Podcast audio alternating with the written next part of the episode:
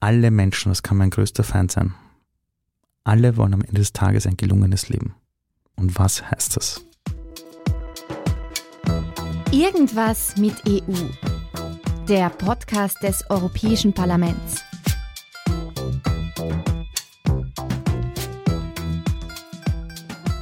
Mein Name ist Nini Ziklauri. Ich bin Autorin, EU-Aktivistin und engagiere mich unter anderem für die überparteiliche Kampagne vom Europäischen Parlament Gemeinsam für EU. Ich bin 1992 in Tiflis geboren, in Budapest, in Samtredia und Osnabrück aufgewachsen, groß geworden in verschiedenen Sprachen, Schriften, Kulturen und Kontrasten von Freiheit, Unfreiheit, Frieden, Krieg, Wohlstand und Armut. Und mit dieser Zeit habe ich eine selbstlose Liebe zur europäischen Idee entwickelt. Ich lebe meinen Traum, die Europäische Union durch die Europäerinnen neu zu begründen und in Georgien eines Tages den Frieden zu sichern. Seit vielen Jahren kämpfe ich dafür, das europäische Bewusstsein bei den Menschen zu stärken, möglichst viele aus ihrer Frustration, Resignation und Bewegungslosigkeit zu holen. Alle fragen mich aber, was machst du da genau und warum eigentlich? Und von einigen höre ich auch manchmal, ah ja, du machst ja irgendwas mit EU. Ähm, ja, und so heißt jetzt auch unser Podcast. Irgendwas mit EU. Besser kann man es nicht zusammenfassen. Oft wird leider immer noch der Anschein erweckt, dass das Thema viel zu komplex, unnahbar und unpersönlich ist. Und ähm, ich möchte das ändern. Und hiermit ein paar spannende Einblicke hinter die Kulissen äh, vom Europäischen Parlament, äh, persönliche Geschichten und Ideen sowie Tipps zum Aktivwerden mitgeben. In jeder Folge interviewe ich dazu Menschen wie du und ich, Gäste aus EU-Institutionen und spannende Persönlichkeiten.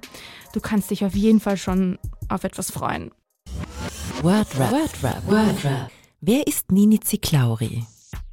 Wo bist du geboren? In Georgien, in der Hauptstadt Tbilisi. Wofür kennt man dich?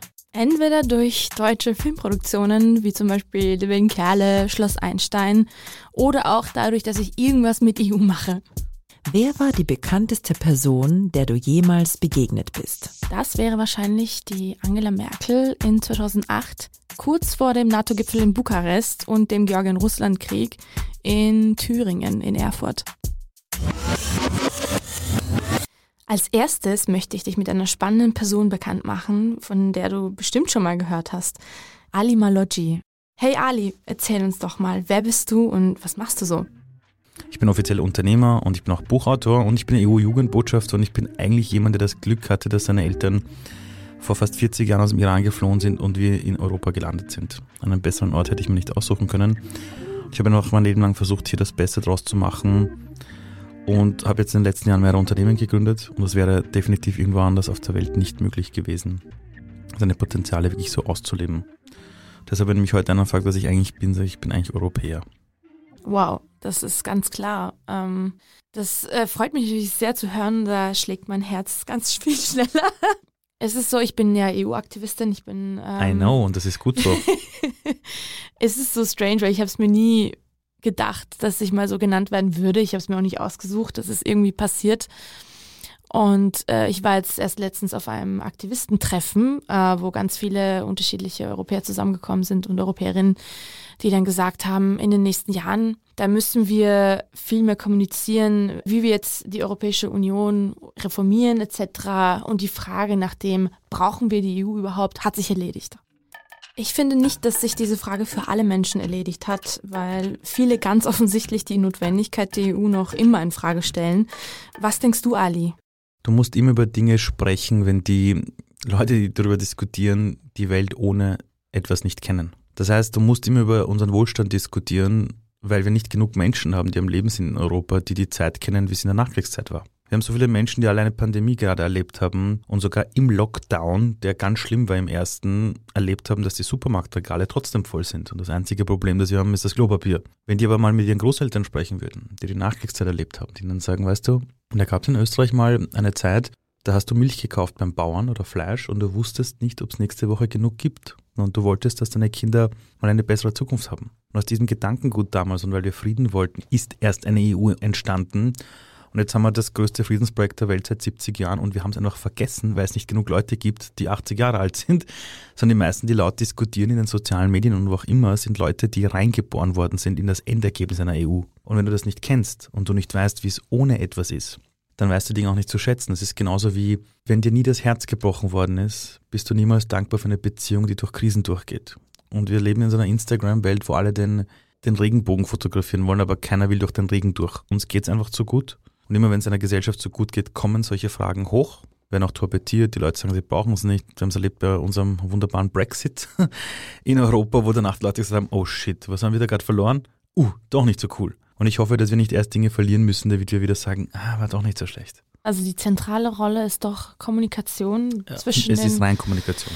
Generationen, zwischen der EU und Genau. ganz vielen Menschen. Und die Jugendlichen brauchen wahrscheinlich viel Inspiration und Kommunikation von vielleicht Role Models wie dich oder ähm, Sie wie, wie glaubst du, Mhm. würde man am besten eben ähm, junge Menschen erreichen für solche Themen und wer sollte Mhm. sie eigentlich erreichen? Ich war letzte Woche in Weidhofen an der Yps. Da waren über 400 Jugendliche in einem riesengroßen Saal.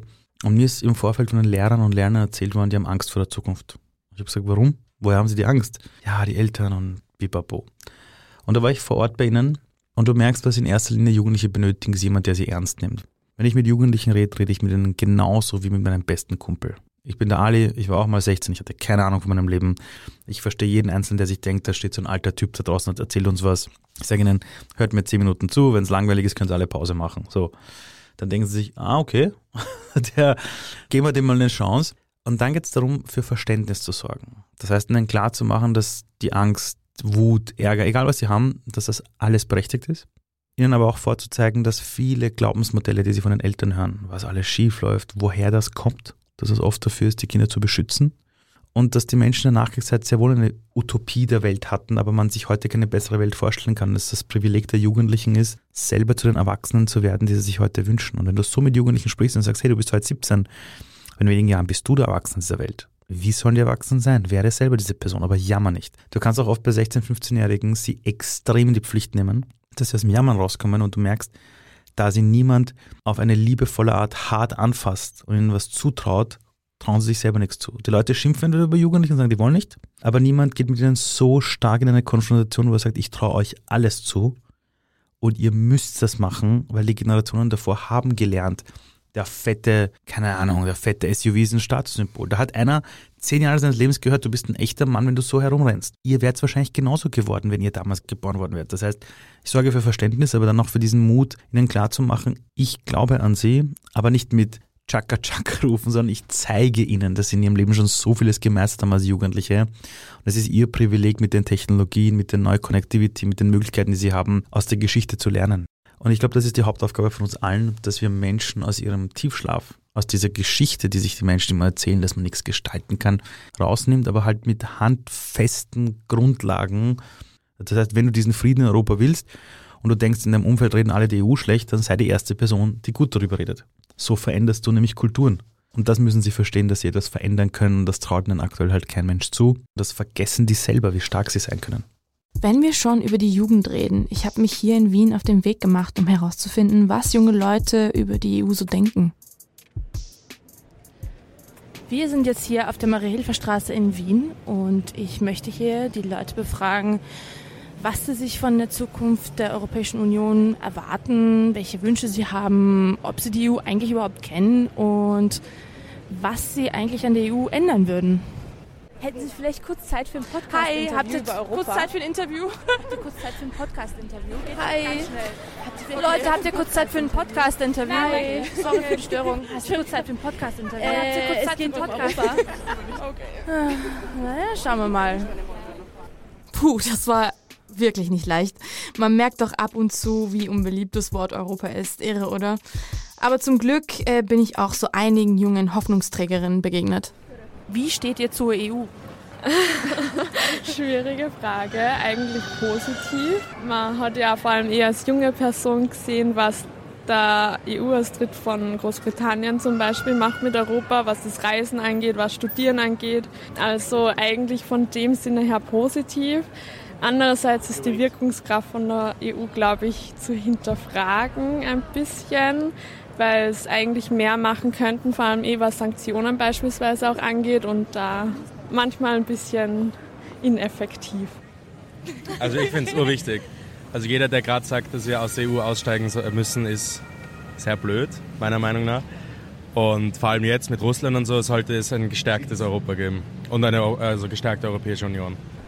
Man hört immer was so zwischendurch, aber also ich so. hoffe, dass mein Heimatland in die EU kommt. Das ist das Einzige, womit ich mich gerade also, sagt man das? befasse. Ja. Dein Heimatland ist? Ja, äh, Mazedonien und Albanien, beide. Ja. Es wird ja darüber geredet, dass sie in die EU kommen genau. sollen. Ob es passiert oder nicht, weiß ich nicht, aber ja, dann wäre ich wenigstens EU-Bürgerin. Wie stehst du zur Europäischen Union? Eigentlich habe ich eine gute Meinung von der Europäischen Union. Ich habe auch an der Uni äh, viele Seminare zur EU gemacht. Wir waren selber in Brüssel und ich finde es cool, was sie machen. Nicht immer alles richtig, aber generell gut. Wenn es etwas gäbe, was du ändern könntest, also heute oder morgen an der EU, was wäre das so für dich? Das Ding ist, wenn eine Regel ist, muss ja jedes Land mitziehen weil sie eben in der EU sind. Ich würde das schon auch ändern wollen. Und ich glaube auch, dass so Deutschland und Frankreich eher die Drahtzieher sehen, was sie sagen, wird entschieden. Mehr Mitbestimmungsrecht von den einzelnen EU-BewohnerInnen. Die Wahlbeteiligung, mhm. weil ich weiß, dass die immer sehr schlecht ist, dass da was gemacht wird.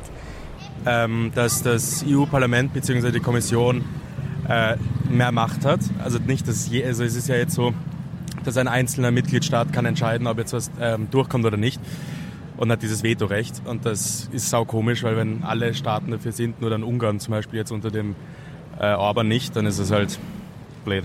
Was findest du so richtig blöd an der EU? Vermutlich die Bürokratie, ja. dass es extrem lange braucht, bis halt irgendwas umgesetzt wird. Und man sieht dann eh zum Beispiel jetzt bei den Sanktionen, es geht halt oft dann doch viel schneller, als im Endeffekt immer getan wird. Zum Beispiel bei der Klimakrise wird es halt brauchen jetzt effektive Maßnahmen, wie zum Beispiel die Sanktionen haben sie extrem schnell durchgesetzt gegen Russland. Aber bei der Klimakrise, da wartet man bis 2030, bis Voll. mal so ein bisschen was passiert. Nun zurück zu Ali. Ich hoffe doch sehr, dass doch einige junge Menschen gerade zuhören. Ähm, was würdest du ihnen vielleicht auch mit auf den Weg geben? Warum sollten sie sich für eine EU engagieren oder eine starke EU engagieren? Es gibt ja auch eine Kampagne gemeinsam für EU. Was denkst du, sind so die Gründe, um da tatsächlich unsere Freizeit zu investieren, um etwas für Europa beizutragen? Also diesen Podcast werden ja auch sehr viele Erwachsene hören, die ich mit hoffe. Jugendlichen in Kontakt sind. Und jeder Erwachsene, der es gerade hört, ich denke, ja, die Jugendlichen sollten das hören. Zwei Gedanken dazu. Vielleicht musst du es selber auch hören, weil wir vergessen es auch als Erwachsene. Das andere ist, wenn du Jugendliche in deinem Umfeld kennst, schick ihnen das bitte. Nicht, weil jetzt meine Weisheiten so wichtig sind, aber es ist wichtig, dass man mit Jugendlichen irgendwie mal wieder in Kontakt tritt. Ich würde Jugendlichen ganz klar sagen, ich würde sie fragen, ist dir Freiheit wichtig? Ist es dir wichtig, eine Lebensgrundlage zu haben, wo wir gemeinsam stärker sind? Ist es dir wichtig, herumreisen zu können? Ich würde ihnen all die Beispiele bringen, wo sie sagen, natürlich, natürlich ist mir wichtig und sagen so. Und das Ganze gibt es nicht mehr 100 Jahre und das kann sehr schnell wieder weg sein. Beim Brexit hat ein ganzes Land das alles verloren auf einen Schlag, weil sie sich selber dagegen entschieden haben, weil die Leute nicht sich mit dem Thema auseinandergesetzt haben nachher nicht mal wussten, was sie aufgegeben haben und es jetzt bereuen, die Leute. Oder ganz viele zumindest, gerade die jungen Leute. Das will ich Ihnen vor Augen führen. Ich würde Ihnen auch vor Augen führen, dass einer der wenigen Gründe, warum wir hier innerhalb von Europa in Frieden leben und jetzt nicht vielleicht irgendein großer Kriegsherr sich denkt, ah, jetzt greife ich das nächste Land innerhalb der EU an. Daran liegt, dass wir doch ziemlich groß sind und wenn wir wollen, extrem stark sind und was bewegen können. Das heißt, die Frage ist, willst du als junger Mensch ein gutes Leben haben? Oder willst du in 20 Jahren Angst haben um dein Leben, um Reisefreiheit? Willst du Angst haben darum, dass es Wohlstand gibt, dass es Frieden gibt? Das ist deine Entscheidung. Die EU ist ein Garant der letzten 70 Jahre gewesen, dass das möglich sein kann, wenn man das am Leben hält, wenn man daran arbeitet. Das Problem heute ist, die Menschen profitieren alle von der EU, aber sie haben keinen Bezug mehr dazu, weil das ist auch etwas, was du nicht angreifen kannst. Es ist nicht sichtbar, es ist nicht genau. fühlbar. Das ist vielleicht genau. etwas, was wir noch lernen müssen, wie wir mehr drüber genau reden. das besser Viel mehr drüber reden. können. Viel mehr drüber reden, über die schönen Vorteile, wie geil es ist, äh, Dinge machen zu können, die nicht normal sind. Einfach nur drüber reden. Ich finde diesen Gedanken so schön, äh, dass du in der Lage bist, auch was zu verändern, dass du gehört wirst. Das ist eigentlich gar nicht normal außerhalb der EU. Und das, das wissen wir beide, glaube ich, ganz gut. Mhm. Ich komme auch aus einem Land, in dem Krieg und Armut herrschte und äh, all diese Vorteile oder diese europäischen Werte, für die wir immer auf die Straßen gehen, überhaupt nicht selbstverständlich sind. Und was tust du eigentlich so persönlich für Europa? Gibt es da irgendwie so spezifische Sachen, die du im Alltag machst? Oder ich habe gehört, du trägst gerne Europapolice wie ich. Achso, ja, ja, das ist das, ist, das, ist das eine. Ähm, Stichwort Sichtbarkeit. Zum Beispiel ein Teil meiner Arbeit ist, dass ich sehr oft eingeladen werde zu Diskussionsveranstaltungen oder zu Vorträgen. Und die Hälfte davon ist bei Kindern, die andere Hälfte ist in der Businesswelt bei Erwachsenen, NGOs, wo auch immer. Und du kannst davon ausgehen, dass ich in 90 Prozent der Fälle immer wieder den Leuten sage, dass diese Welt, wie wir sie heute haben, nicht normal ist. Ich sage immer wieder, redet mit, redet mit den älteren Menschen, die diese Welt für euch alle aufgebaut haben, weil das größte Friedensprojekt der Welt ist die EU. Das halte ich ihnen vor Augen. Das heißt, die meisten Menschen haben dann manchmal auch so ein bisschen so ein schlechtes Gewissen, weil sie merken, dass sie auf sehr hohem Niveau herum, herumjammern. Wenn Schulen mich ab und zu einladen und sagen, wir wollen über die EU reden, dann sagen sie oft, sie wollten jetzt einen Politiker einladen oder eine Politikerin und die laden es auch ein, ist auch cool, aber ich soll vielleicht auch hinkommen, um zu übersetzen. Ja, voll. Weil das habe ich schon gemerkt. Also, wenn ich vor Ort bin in Brüssel oder in Straßburg und die fragen mich immer, was sollen wir tun? Sage ich, bevor ihr irgendeine Social Media Kampagne macht, bitte, die Leute, die mit den Jugendlichen reden, die sollen so reden wie mit ihren Kumpels und Freunden. Die Jugendlichen verstehen die Hälfte der Worte nicht mal. Schritt Nummer eins, notiert. Und es ist genau diese Thematik. Ich glaube, das Wichtigste ist, dass die Menschen das Gefühl haben, der redet so wie wir. Aber nicht, dass man sich verstellt, sondern dass man einfach sagt, hey, an eurer Stelle hätte ich auch keine Ahnung, was die EU ist, weil da sitzt du, siehst du irgendwelche Leute, die irgendwo stehen in einem riesengroßen Saal, die fliegen die ganze Zeit irgendwo hin. Keiner versteht, warum ist es manchmal in Brüssel, manchmal in Straßburg. Ich würde alle Vorurteile der EU sofort ansprechen und sagen, an eurer Stelle würde ich genauso wie uns denken. Weil dann merken die Leute, wow, der hebt sich nicht ab, der weiß, was unsere Themen sind und der sieht uns in der Wertschätzung, dass wir auch so denken dürfen. Also nicht, wir sind dumm und wir sind gescheiter, das ist das Erste. Und das andere ist, mit echten Realitätsbeispielen der Menschen sprechen. Ihnen klar machen, ihr habt das mitgekriegt, der ganze Brexit. Wisst ihr, wie es einem Jugendlichen geht, der jetzt dort lebt und einem, der hier lebt? Kennt ihr die Vorteile? Nur über das reden nicht über große, da war ein Referendum, da war das, wir haben das vor später, sondern die Menschen sind so überfüllt von dieser Welt, von Social Media Kommunikation, Leute können fast nicht mehr atmen. Okay, für diejenigen unter euch, die noch ein paar Infos in einfacher Sprache brauchen, hier kommen noch ein paar Facts, Facts, Facts über die EU. Die EU ist ein wirtschaftlicher und politischer Zusammenschluss von 27 europäischen Staaten. Das ist weltweit ziemlich außergewöhnlich. Die Idee dazu stammt aus der Zeit nach dem Zweiten Weltkrieg. Damals wollte man die wirtschaftliche Zusammenarbeit in Europa fördern. Aus einem ganz einfachen Grund. Länder, die Handel miteinander treiben, sind wirtschaftlich voneinander abhängig und führen deshalb keine Kriege gegeneinander. Im Jahr 1958 wurde also die Europäische Wirtschaftsgemeinschaft, kurz EWG, gegründet. Das ist die Vorläuferin der EU. Am Anfang waren sechs Länder dabei. Belgien, Deutschland, Frankreich, Italien, Luxemburg und die Niederlande. 1993 wurde diese Europäische Wirtschaftsgemeinschaft dann in die Europäische Union, also die EU, umbenannt. Seit 1995 ist auch Österreich mit dabei. Mittlerweile sind 22 weitere Länder dazugekommen und haben einen großen gemeinsamen innereuropäischen Markt gegründet. Und ein Land, nämlich das Vereinigte Königreich, ist mittlerweile wieder ausgetreten, wie du vielleicht weißt. Stichwort Brexit. Die EU ist jedenfalls heute sehr viel mehr als eine reine wirtschaftliche Gemeinschaft. Sie ist eine Organisation, die vom Klimawandel über den Umweltschutz, die Gesundheit, die Außenbeziehungen, Sicherheit, Justiz und Migration viele politische Felder verhandelt und gemeinsame europäische Ideen und Lösungen finden will. Nun zurück zu Ali. Und diese Authentizität, dieses sich zu den Menschen begeben, ihre Sprache sprechen, über echte Realitätsbeispiele sprechen, ich glaube, das ist der Schlüssel.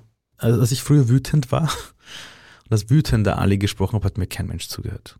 Als ich mir dann gedacht habe, die Menschen, die ich überzeugen möchte, wie würde ich an deren Stelle handeln, wenn ich deren Leben gelebt hätte, hat mir geholfen, eigentlich niemandem mehr böse zu sein.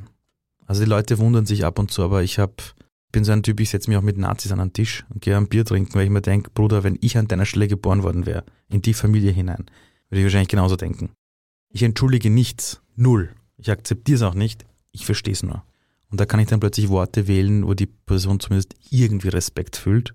Und dann kann ich ihm plötzlich Dinge erzählen, wo der sagt, oh shit, ich habe gedacht, dass die alle so sind. Sage ich, na, sind nicht alle Ausländer so. Und das stimmt auch nicht. Und ich war auch mal Flüchtling in Dreiskirchen. Und dann merkst du, dass du plötzlich Mails bekommst von irgendwelchen Rechten, die dir schreiben, alle, ich habe darüber nachgedacht, danke. Danke, jetzt werde ich die Welt durch andere Augen sehen. Genau. ja, ist auch wichtig zuzugeben, dass auch vieles nicht gut rennt. Also ich weiß noch, als ich das zweite Mal in Brüssel war, ich habe mir gedacht, was ist denn das mit dem Beamtenapparat? Aber dann habe ich geschnallt, den braucht man. Den braucht man nämlich wirklich, um die ganzen Dinge abzudecken. Das heißt, von außen denkst du, bist du deppert, da ist ja urviel los und da wird viel Papier produziert und dann gehst du tiefer rein, siehst du alles an denkst da, wow, würde ich das Ding jetzt erstellen, morgen, wäre es wahrscheinlich irgendwann genauso. Das heißt, es ist auch gut, über die Dinge zu reden, wo man sich bewusst ist, ja, in einer idealen Superwelt, wo man einen Zauberstab hätten, wäre das jetzt anders. Ist aber nicht so. Dann merken die Leute zumindest, dass man auch selber die Fähigkeit hat, sich verändern zu wollen und dass man seine Baustellen kennt. Apropos Brüssel, wir wollten in diesem Podcast auch ein paar spannende Politikerinnen für dich befragen. In jeder Folge interviewen wir dazu EU-Abgeordnete. Diesmal ist hier die Evelyn Regner zu Gast. Sie ist Vizepräsidentin des Europäischen Parlaments und stellvertretende Delegationsleiterin der SPÖ im EU-Parlament. Evelyn ist eine glühende Europäerin, wie man immer so schön sagt. Liebe Evelyn, kannst du dich vielleicht kurz vorstellen und äh, vor allem den Moment beschreiben, der dich zu einer begeisterten Europäerin gemacht hat? Servus, bonjour. äh, schön, dass ich jetzt da, da sein darf. Ich glaube, ich bin schon als begeisterte Europäerin auf die Welt gekommen. Ich glaube, ich war es schon als Baby. Warum?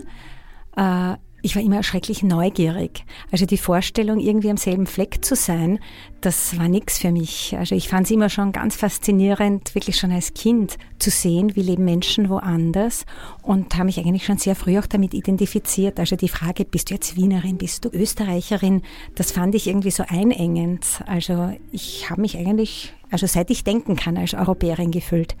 Was bedeutet die Europäische Union für dich? Und was war eigentlich dein persönliches EU-Erlebnis? Frieden. Das ist nichts Altmodisches. Das ist etwas, was unglaublich schwierig ist, offensichtlich, wie wir sehen, auch nach den Kriegen am Balkan und jetzt in der Ukraine, äh, dass das der Kit ist, der uns zusammenhält. Wir wollen ein friedliches Europa. Und Frieden heißt aber auch auf Augenhöhe und Respekt miteinander umgehen. Das heißt also wirtschaftlich, aber auch Reiche und Ärmere auf Augenhöhe miteinander sehen und daran arbeiten.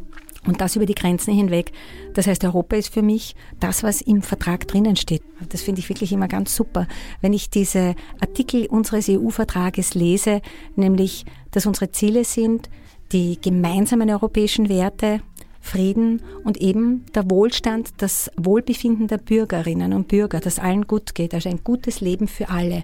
Und das klingt einfach, ist unendlich schwierig. Um darauf anzuschließen, eine direkte Frage, braucht die Welt eine EU und warum eigentlich? Ja, die Welt braucht die EU. Das heißt, die Europäer, wir Europäerinnen und Europäer brauchen die EU, damit es uns, wie gesagt, besser geht. Aber auch die Welt braucht die EU. Ich sehe das, wenn ich in, mit lateinamerikanischen Bürgerinnen und Bürgern äh, spreche, immer wieder, wie begeistert die nach Europa schauen und sagen, ihr habt einen Sozialstaat, ihr habt Demokratie, ihr seid ein Vorbild, Sozialstaat. Gerade das ist ja das Beste für die Demokratie, der Kit, uns zusammenhält. Wenn wir sehen, äh, Gesundheitsversorgung, das ist was, was allen Menschen zusteht und auf das schauen Menschen in Afrika. Und wir sehen es ja natürlich und natürlich auch in den USA, nicht? Also wir haben uns zusammengerauft, wir haben uns zusammen verhandelt, wir haben schon ganz ganz tolle Dinge erreicht in Europa und die sind natürlich dauernd unter, äh, äh, unter Druck und in Gefahr. Das sehen wir. Also mehr denn je. Rechtsstaatlichkeit, Demokratie, alles. Du setzt dich unter anderem auch für ein sozialeres Europa ein. Was würdest du unseren gemeinsamen für EU-Aktivistinnen auf dem Weg mitgeben? Spaß. Also das Wichtige ist, was ja auch immer die Aktionen sind, Freude dabei zu haben. Also wirklich, das fängt an bei äh, irgendwelchen Festen, die, äh, die wir organisieren oder bei Themen ansetzen, die uns auch wirklich alle was angehen. Den EU-Aktivistinnen, ja, Burschen wie Mädchen, Älteren wie Jüngeren, also allen, die da engagiert sind, äh, möchte ich nur raten. Also erstens einmal anzudocken hm, bei uns europäischen Abgeordneten, weil wir ganz viele Dinge auch organisieren können von ich weiß nicht, ich habe angefangen mit Straßenfesten bis über vor allem äh, auch in, im Internet uns zu bewegen. Äh, ganz einfach, ich weiß nicht, ab und zu auch etwas teilen, was man richtig findet. Fakten teilen, Fakten ins Netz stellen. Letzte Frage. Ähm, was würdest du explizit den weiblichen Zuhörern mitgeben, die sich auch politisch engagieren wollen? laut sein, wirklich, und vernetzen.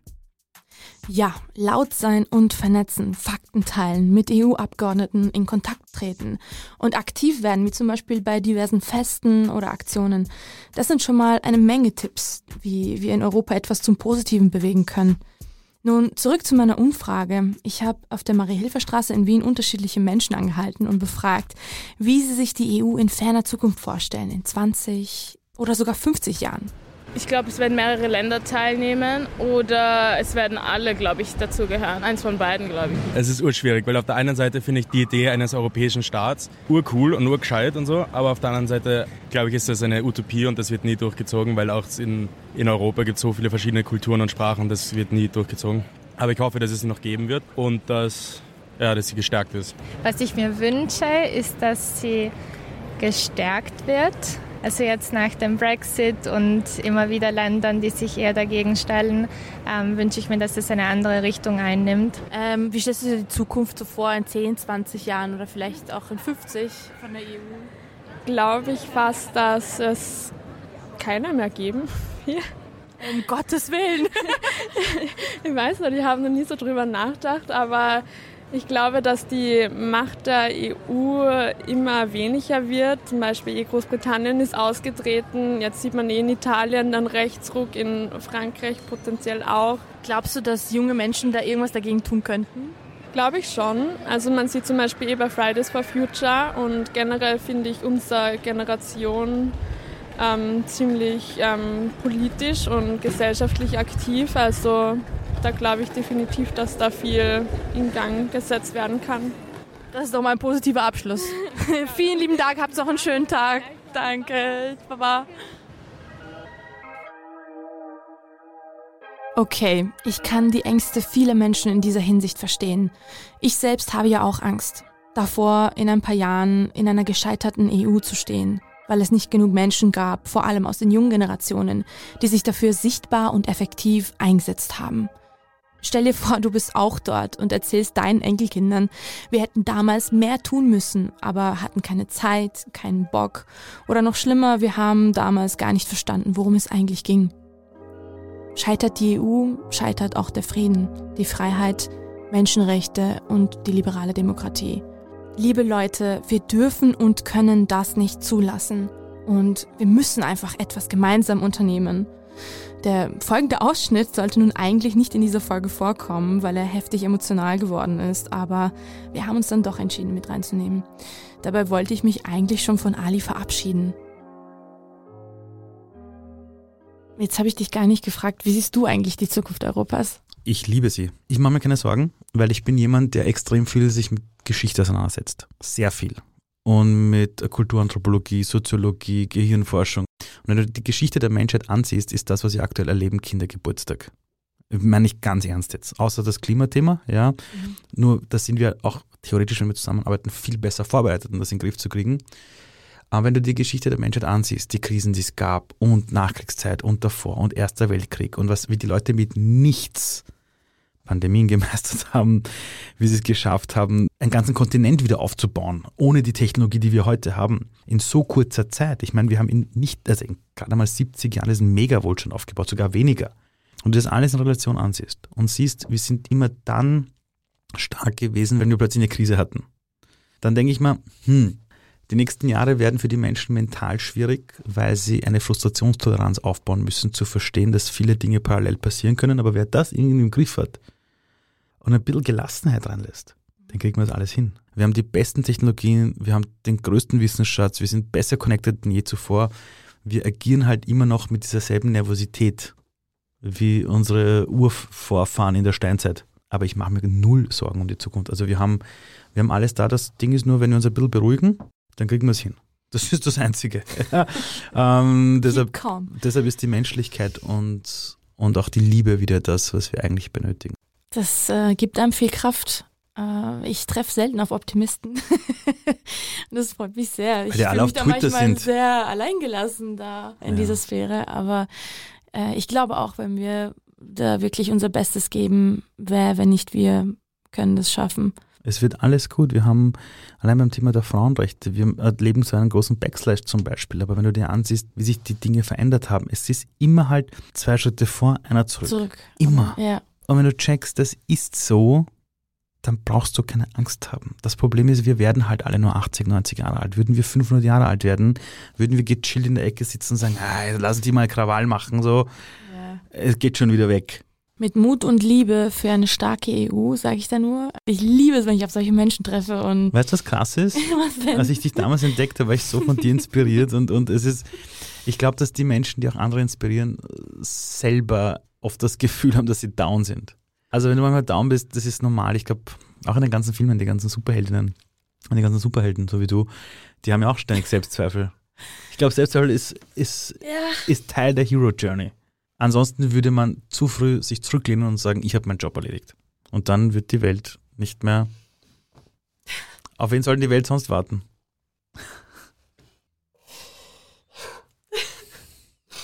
Okay, Alles gut.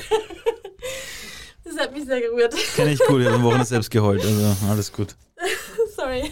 Alles gut. Wow. Okay. Ich ähm, mache diesen Podcast und eigentlich alles, was, was in Richtung ähm, Europa geht, eigentlich aus dem Grund, weil ich ähm, besorgt bin und Angst habe, auch vor der Zukunft, wie viele andere auch. Ich bin frustriert, dass es nicht genug Menschen gibt, die sich wirklich aktiv für sowas einsetzen. Ja, weil die EU in den nächsten Jahren droht auseinanderzubrechen. Und ich glaube, vielen ist nicht bewusst, ähm, was für eine Lage wir uns momentan befinden. Es ist absolut alarmierend und äh, absolut gefährlich, die Lage zu ignorieren. Vergiss Und, eines ähm, nicht, ähm, wenn du dir vergleichst, die Welt vor 300 Jahren und heute. Die Menschen vor 300 Jahren würden wahrscheinlich gerne in der heutigen Welt leben. Die Menschheitsgeschichte, wenn man sich die ansieht, die wurde immer besser. Und es braucht halt die Leute, die auf die Barrikaden gehen, die für etwas einstehen und die anderen aufwecken. Und vergiss eines nicht, diesen Podcast gibt es deshalb, weil etwas schiefgelaufen ist. Und es wird viele Menschen geben, auch in Zukunft, die ganz viel tun. Ich kann dir sagen, ich bin in ganz Europa unterwegs und ich erlebe vor, vor Ort immer Menschen, die sagen, oh Gott, und was kann ich tun? Und dann erzählst du denen, red drüber, bring die Leute zusammen, schau auf das Gemeinschaftliche. Du brauchst manchmal einen richtigen Mist in der Gesellschaft, damit die Leute wieder das Gold sehen wollen. Mach dir keine Sorgen. Vielen lieben Dank, lieber Ali, dass du heute bei uns gewesen bist und dir die Zeit für die EU genommen hast und uns alle mit deinem EU-Power, mit deinem Spirit angesteckt hast. Ich will mich von Herzen wirklich bei dir bedanken und dass ihr diesen Podcast gemacht habt, weil ihr habt eines verstanden. Dinge existieren dann, wenn wir darüber reden. So wie die EU. Danke. Ja, gemeinsam reden, nicht aufhören zu reden. Dafür machen wir diesen Podcast, um dir ein Stückchen zu helfen, das irgendwas mit EU ein bisschen besser zu verstehen und dadurch unsere europäische Demokratie zu stärken. Der Podcast ist übrigens eine Initiative vom EU-Parlament und der Kampagne Gemeinsam für EU, für die ich mich auch unter anderem engagiere. Jetzt gibt's mal einen Blick hinter die Kulissen. Wir machen den Podcast nämlich zu viert mit der Katharina vom EU-Parlament, mit der wunderbaren Jeanne und Katharina mit C vom Oh Wow Podcast. Also geballte Frauenpower hier im Start. Neben mir sitzt gerade die Katharina Pacher vom Europäischen Parlament. Sie ist Ansprechpartnerin für die Kampagne Gemeinsam für EU. Genau, hallo. Was ist eigentlich dieses Gemeinsam für EU und wie ist es entstanden? Die Kampagne Gemeinsam für EU gibt es seit 2019 und sie ist so entstanden, also vor dem Europawahlkampf 2019 hat es die Kampagne Diesmal wähle ich EU gegeben. Und da diese Kampagne ein großer Erfolg war, nämlich erstmal seit 1994 stimmten mehr als die Hälfte der wahlberechtigten Europäerinnen und Europäer ab. Auch in Österreich ist mehr als die Hälfte der Österreicherinnen und Österreicher sind zur Wahlurne geschritten. Deshalb hatte man sich gedacht, na ja, wir werden jetzt nicht das, was wir aufgebaut haben, quasi beenden, nämlich, dass Bürgerinnen und Bürger darauf aufmerksam machen, dass es wichtig ist, zur Wahlurne zu schreiten, dass es wichtig ist, für Demokratie aktiv zu werden und einfach, dass es zivilgesellschaftliches Engagement benötigt. Also im Grunde geht es darum, dass man in der Zivilgesellschaft aufklärt darüber, wie wichtig es ist, wählen zu gehen, aber auch eben, dass man sich für die europäischen Werte einsetzt, dass man da ein stärkeres Bewusstsein Genau. dafür genau. schafft. Und ihr seid auch sehr vernetzt, habe ich gehört. Gemeinsam für EU ist eben die Weiterführung der Kampagne Diesmal wähle ich. Mittlerweile haben wir im deutschsprachigen Raum, das heißt eben Österreich, Deutschland und Luxemburg, ähm, schon eine Community von rund 16.000 Mitgliedern. Im Sommer hat es beispielsweise eine EU-Sommerakademie in Berlin gegeben. Und wir planen viele weitere solche Initiativen, Projekte und Ideen. Und jeder, der das gerade hört, kann quasi mit seiner oder ihrer Idee zu mir kommen und ich helfe euch, diese Idee oder diese Veranstaltung, dieses Projekt umzusetzen. Wir können gemeinsam daran arbeiten. Es geht einfach darum, sich stark zu machen für die EU, sich stark für Demokratie zu machen. Im Frühjahr bzw. Sommer 2024 ist die nächste Europawahl und da heißt es jetzt schon aktiv werden und ähm, darauf aufmerksam zu machen. Wie wird man eigentlich ein gemeinsam für EU-Volunteer? Es gibt diese Webseite gemeinsam für EU. Da kannst du dich eintragen, kannst deine Interessenfelder auswählen und dann kannst du auch entscheiden, ob du ein Volunteer werden möchtest. Das heißt, du rufst selbst Initiativen, Projekte oder Veranstaltungen ins Leben oder ob du nur ein Supporter bzw. ein Unterstützer oder eine Unterstützerin der Kampagne bist. Wenn du das bist, dann kannst du ganz normal zu Events und Veranstaltungen gehen, rufst jetzt aber nicht selbst was ins Leben. Was du nun tun kannst? Teilen, teilen, teilen. Erzähle über diesen Podcast. Und so wie Ali sagt, wenn du Jugendliche kennst, frag sie, was sie über die EU denken. Gib uns auf Spotify 5 Sterne und auf Apple Podcast, iTunes gerne auch eine Bewertung. Das hilft uns sehr weiter. Wir brauchen dich. Die EU braucht dich. Danke fürs Zuhören und bis zum nächsten Mal.